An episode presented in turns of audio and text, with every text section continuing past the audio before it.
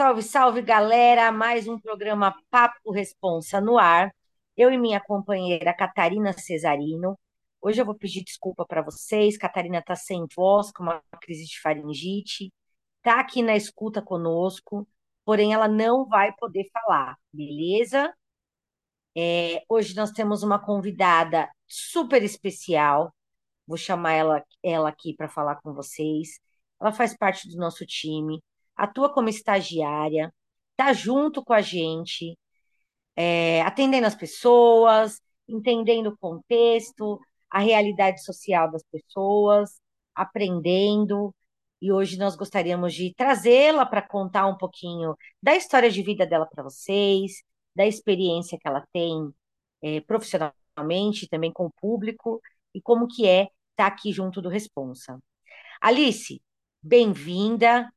Alice é fotógrafa jornalística, uh, cursando serviço social, uma pessoa ímpar, 10, e eu vou chamar ela agora. Chega junto, Alice. Oi, Karine, oi, Catarina, oi, todo mundo. É, eu sou Alice Vergueiro e, e é isso mesmo. Eu sou fotógrafa, e no final de 2012 comecei a atuar no fotojornalismo e isso me aproximou bastante das lutas, dos movimentos sociais, registrando fotograficamente. É, no final de 2016, eu fui fotografar uma ação do De Braços Abertos, na Cracolândia, é, que era um dia de beleza. E aí era uma ação, tinha maquiagem, as pessoas se arrumavam ali, dentro ali onde era de braços abertos, bem ali na, na Cracolândia, né, perto da Júlio Prestes, e isso foi me aproximando, é, e aí comecei a acompanhar uh, um pouco da população de rua, sempre com fotografando, né, e, e aí você vai tendo mais contato e sempre foram essas pautas mais ligadas a direitos humanos, ou dos movimentos sociais, ou das minorias, que paradoxalmente são as maiorias, né? É, isso ia me criando mais interesse. É, quando e sempre tive vontade de fazer serviço social, mas a vida a gente já está com emprego, trabalho, e sempre acaba postergando coisas que são importantes. E aí entrou a pandemia. E quando entrou a pandemia, é...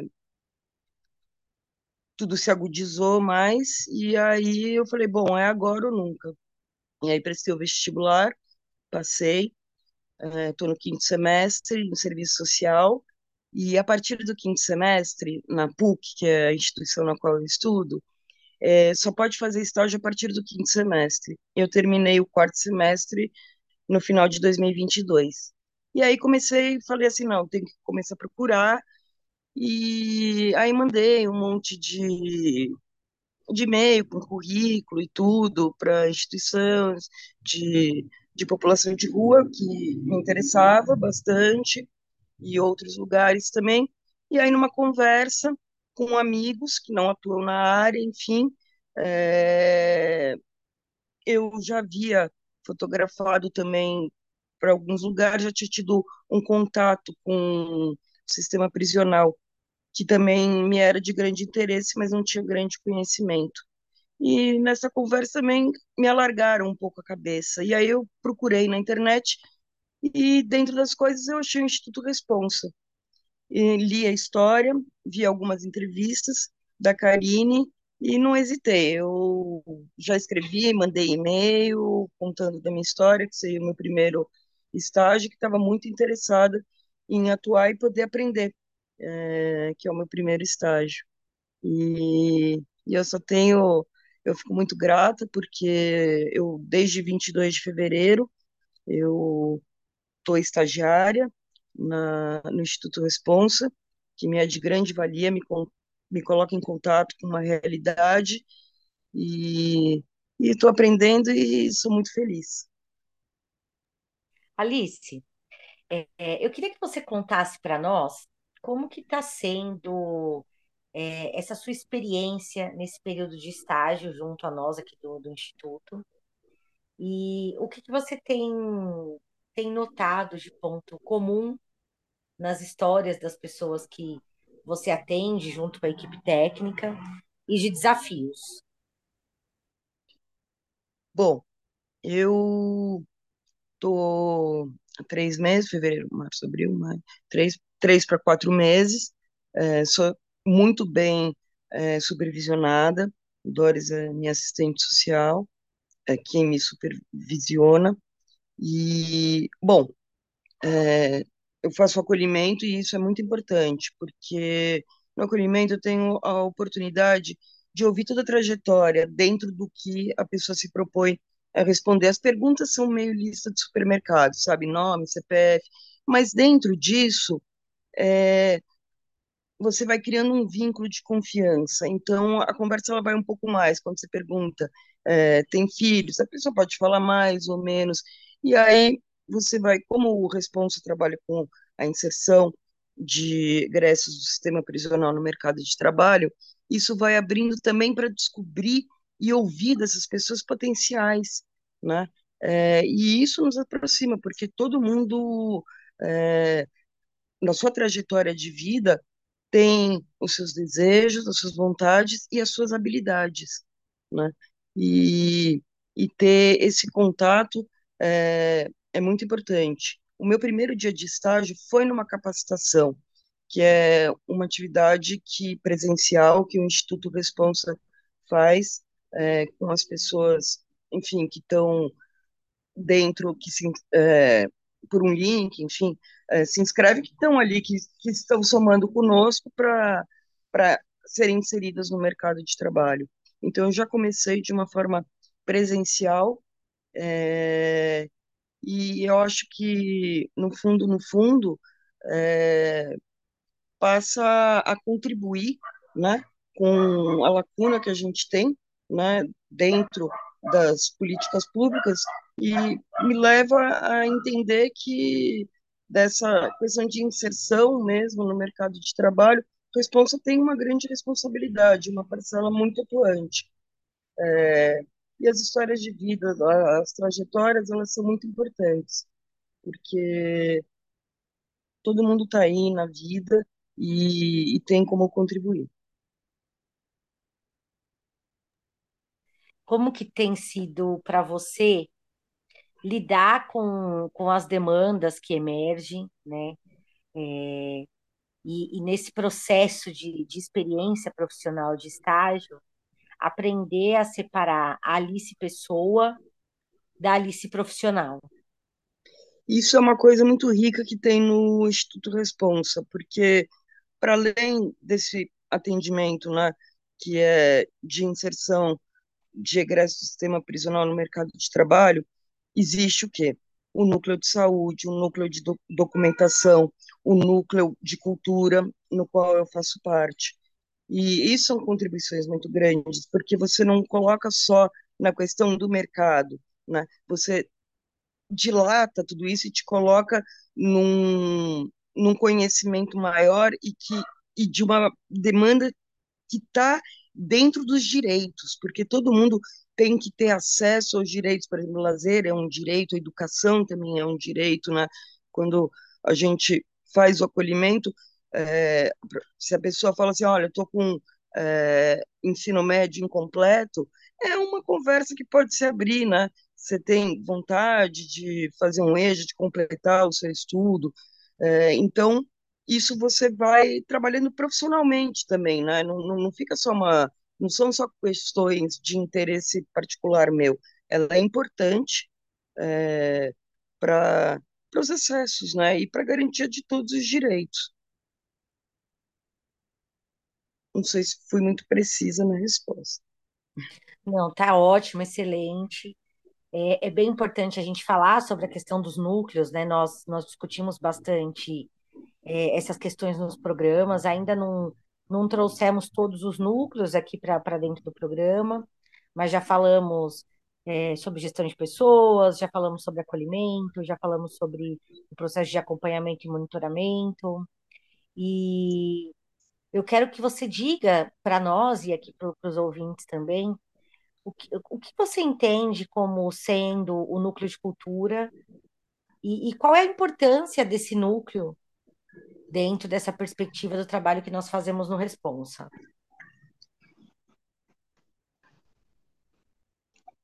É, certamente, as pessoas que procuram o Responsa, elas estão interessadas por uma vaga de trabalho. E então você poder dilatar isso e, e mostrar que você que tem outras partes a serem exploradas na vida. Claro que o trabalho é a força motriz, né? União, capital e trabalho, é, porque nós temos de viver.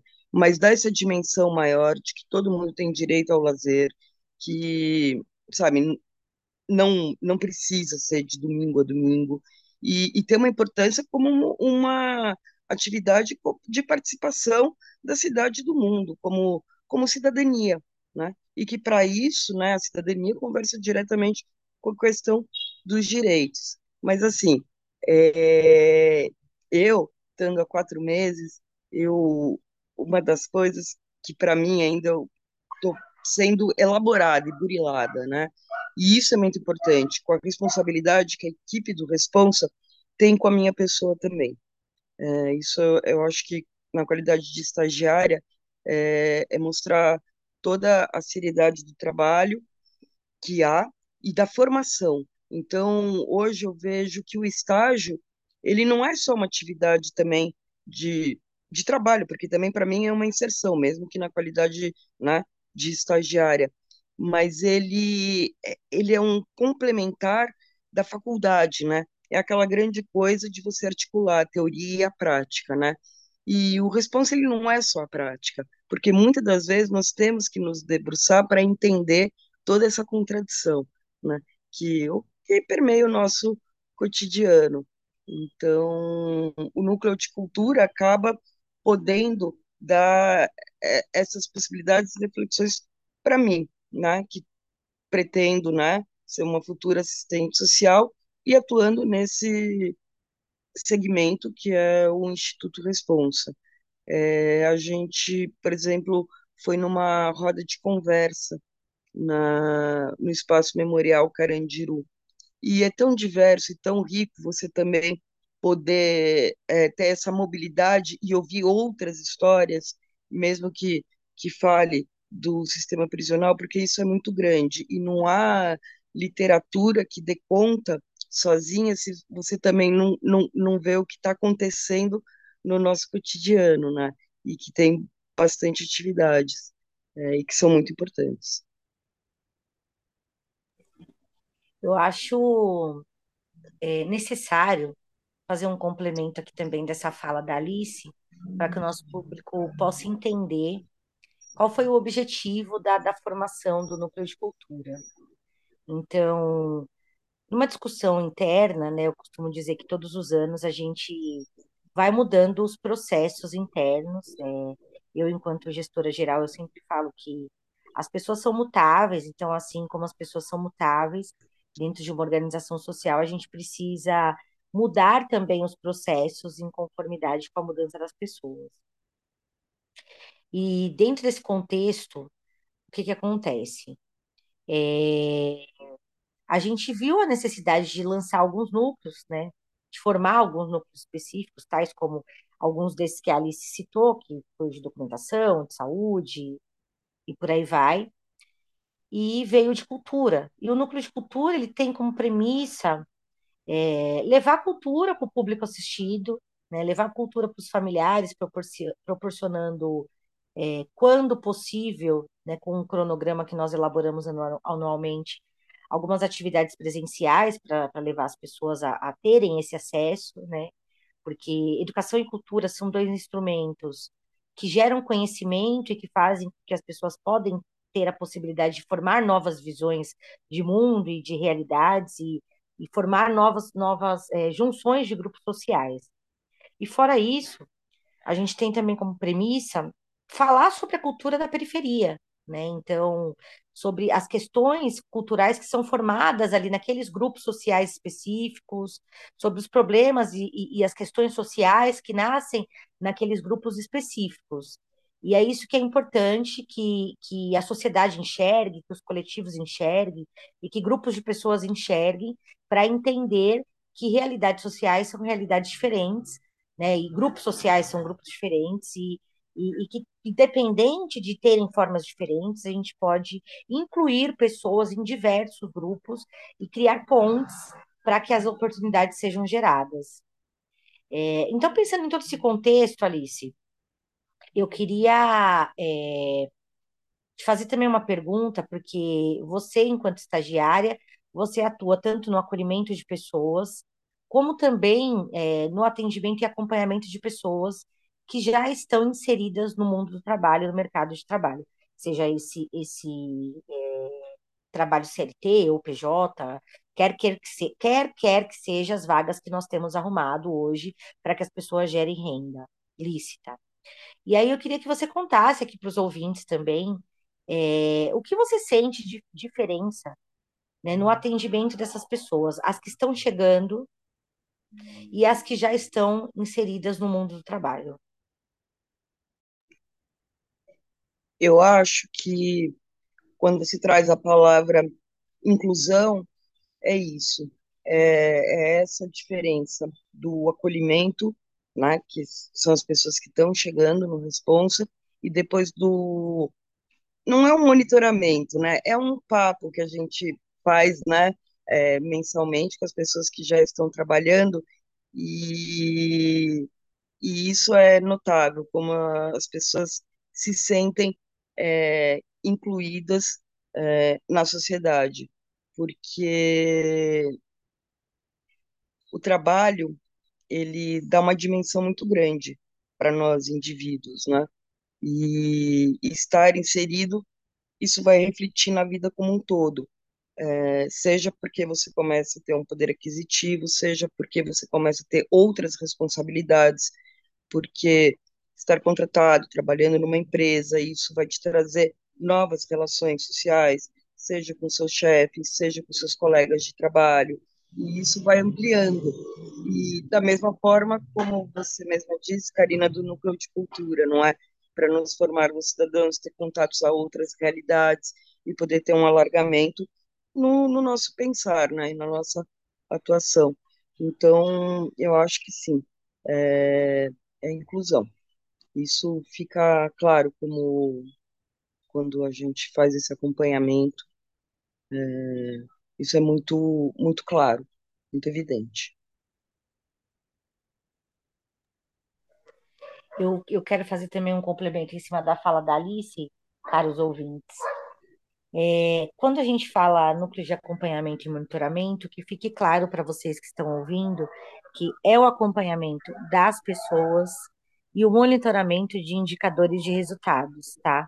Para nós é importante a gente fazer esse levantamento de indicadores para que nós possamos, então, é, formar os casos de sucesso e, através desses casos de sucesso, é, a gente conseguir novas oportunidades, ou, em alguns casos, que o trabalho também não está sendo tão efetivo, nós formarmos estratégias para que essas pessoas permaneçam nas suas vagas de trabalho, para que a gente consiga intervir nas demandas pessoais ou sociais e possibilite que essa pessoa permaneça ainda nessa vaga e, consequentemente, ela consiga suprir a necessidade do seu núcleo familiar, a sua necessidade pessoal e não retorne ao mundo do crime. Então, que fique claro para os ouvintes que é um acompanhamento das pessoas e um monitoramento de indicadores de resultados para a criação de estratégias.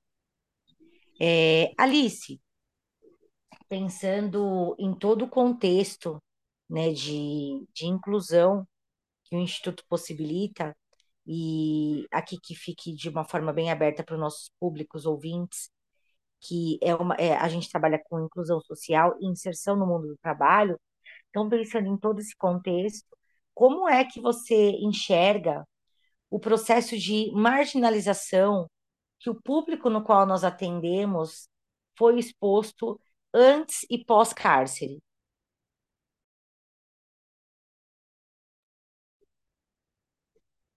Bom, é, me corrija, tá? O fato de você ter uma matrícula, na minha percepção, isso socialmente, é, ele é uma marca, né? E quem tem uma matrícula adere a esse discurso, né? Então, quando você sai, existe uma, um olhar social e que marginaliza. É, não deveria, não é? Porque se você foi e cumpriu a sua pena e ganhou sua liberdade, é, eu acho que todo mundo tem um direito a, a recomeçar, né? E, e essa questão, inclusive, eu acho que mexe até nessa maneira de você lidar melhor. Eu ainda não tenho uma dimensão, uma ideia muito formada, porque é um segmento muito prematuro para mim, mas eu para entender e ter essa compreensão toda. Mas esses quatro meses de estágio, eu reforço a, a coisa mais forte que eu vejo é a inclusão social, é, é a inserção no mercado de trabalho e que são ferramentas essenciais para o ser humano, para se constituir como indivíduo, ter acesso aos seus direitos e atuar como cidadão. Super, super necessária sua fala sobre a questão da matrícula. Né? Eu costumo dizer que o sistema prisional ele acaba estigmatizando as pessoas e matando o ser social das pessoas dentro de uma instituição total. Eu até sempre cito um autor muito importante que é o Erving Goffman, que fala sobre as instituições totais e sobre o, a morte do ser social, num livro que chama Manicômios, Prisões e Conventos. E se formos pensar em instituições totais, temos outras hoje que totalizam o ser, né, e matam o ser social. Mas no contexto de sistema prisional, quando você torna a pessoa numa matrícula, você transforma ela numa matrícula, e ela deixa de ter o seu nome para se transformar numa matrícula, ela deixa de ser o fulano, beltrano, ciclano para se transformar numa matrícula, ela deixa de responder a uma vontade própria para executar aquilo que está sendo colocado para ela, determinado para viver dentro de uma de uma regra e de uma doutrina, e, e sem ter o poder de escolha enquanto pessoa, enquanto ser humano, enquanto cidadão, é, isso é muito, muito, muito, muito negativo. E se nós formos falar ainda desse público, é um público que sempre viveu marginalizado por estar em, em situações de periferia, por morarem em, em locais muito, muitas vezes invisíveis socialmente, e, e, por, por viverem dentro de uma sociedade que valoriza o ter, e eu sempre cito isso, e não valoriza o ser, né? uma sociedade capitalista onde nós estamos esquecendo de ensinar para as pessoas que antes delas terem algo, elas precisam ser alguém, e o ser alguém é mostrar as suas habilidades, as suas qualidades, é se valorizar enquanto pessoa, enquanto ser humano, é buscar conhecimento para si próprio, é buscar acessos para si próprio, é enxergar para além daquele território onde você está inserido e onde você vive, né? É virar a sua chave mental, é, é enxergar que você tem poder de escolha mesmo diante das dificuldades. Então, todas as questões sociais que permeiam o público, todo esse processo de dificuldade, de falta de acesso, de, de falta de acesso até por, pelo próprio local de moradia, marginaliza as pessoas muitas vezes leva essas pessoas para a inserção no mundo do crime e até mesmo para o cárcere. E isso se perpetua após a saída das pessoas, porque elas continuam saindo com número de matrícula, é, respondendo seus processos através de uma liberdade condicional ou de um regime aberto, tendo dificuldade para regularizar seus, as suas documentações, tendo pena multa, tendo dificuldade para regularizar título de eleitor, enfim, as dificuldades são imensas e todo esse processo vivenciado continua marginalizando essas pessoas. Então, aqui, Alice, para finalizar o nosso Papo Responsa de hoje, eu queria que você deixasse aqui como ponto de vista para os nossos ouvintes o que você entende nesses meses de experiência como, como ponto principal para que as pessoas é, deixem de ser marginalizadas? O que, que a sociedade precisa ofertar? Bom, eu acho que primeiro a sociedade precisa ter ouvidos e olhos, né? Que escute antes de julgar e que olhe no sentido de enxergar e de não invisibilizar, né? E não marginalizar com estigmas, né? Que se, ou seja, é um juízo de valor que você coloca em cima de determinados grupos de pessoas, né? E que isso afasta todas as possibilidades, né? Vira mais um peso e não tem uma razão de ser, né? É, essa me falta a palavra, essa esse seu deslocar de sair de um número ou de um nome que te dão e, e ser uma pessoa realmente livre, que possa transitar, entendeu? Isso é uma conquista. E é isso que o Responsa tenta elaborar e tem tido sucesso, seja com a inserção no mercado de trabalho, seja com os núcleos de cultura, seja com o apoio jurídico, que é importante para essa reinserção, como você mesmo elencou, várias das minhas dificuldades que tem em termos de documentação também que te limita, né? E que te possa fazer caminhar plenamente na vida.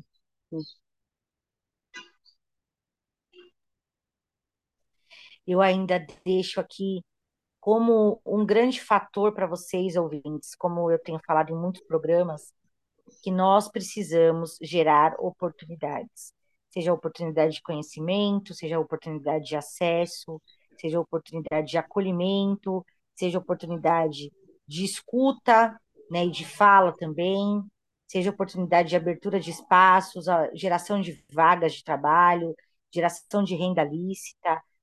Nós precisamos sempre lembrar que as pessoas precisam de oportunidade para crescer, para se reconhecer, para se incluir, para ser acolhida, enfim.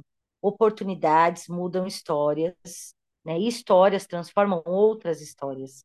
Então, é importante lembrarmos que podemos gerar oportunidade para que as pessoas não entrem para a criminalidade e precisamos gerar oportunidade para quem saiu de dentro do cárcere, para que essas pessoas não retornem novamente para o crime e, consequentemente, para o cárcere. Alice, Agradeço imensamente sua participação aqui conosco hoje, com, com o público. Deixo o espaço aí para você se despedir da galera e estamos caminhando aí para o encerramento do papo de hoje. É isso. Queria agradecer ah, por ter sido convidada a participar e também agradecer a todo o aprendizado que eu tenho por ser estagiária do Responsa e que isso também me inclui mais socialmente, porque me coloca em contato com, com realidades presentes e que não eram tão presentes em, em minha vida, que eu possa colaborar com isso. Tamo junto, Alice, gratidão imensa. Galera, agradeço aqui também minha parceira Catarina Cesarino, hoje caladinha aqui, mas nos bastidores, acompanhando e gravando aqui o nosso Papo Responsa dessa semana. Cat, tamo junto, gratidão. Papo Responsa chegando ao final nesse dia de hoje. Salve, salve, galera. Boa semana para nós. Tamo junto.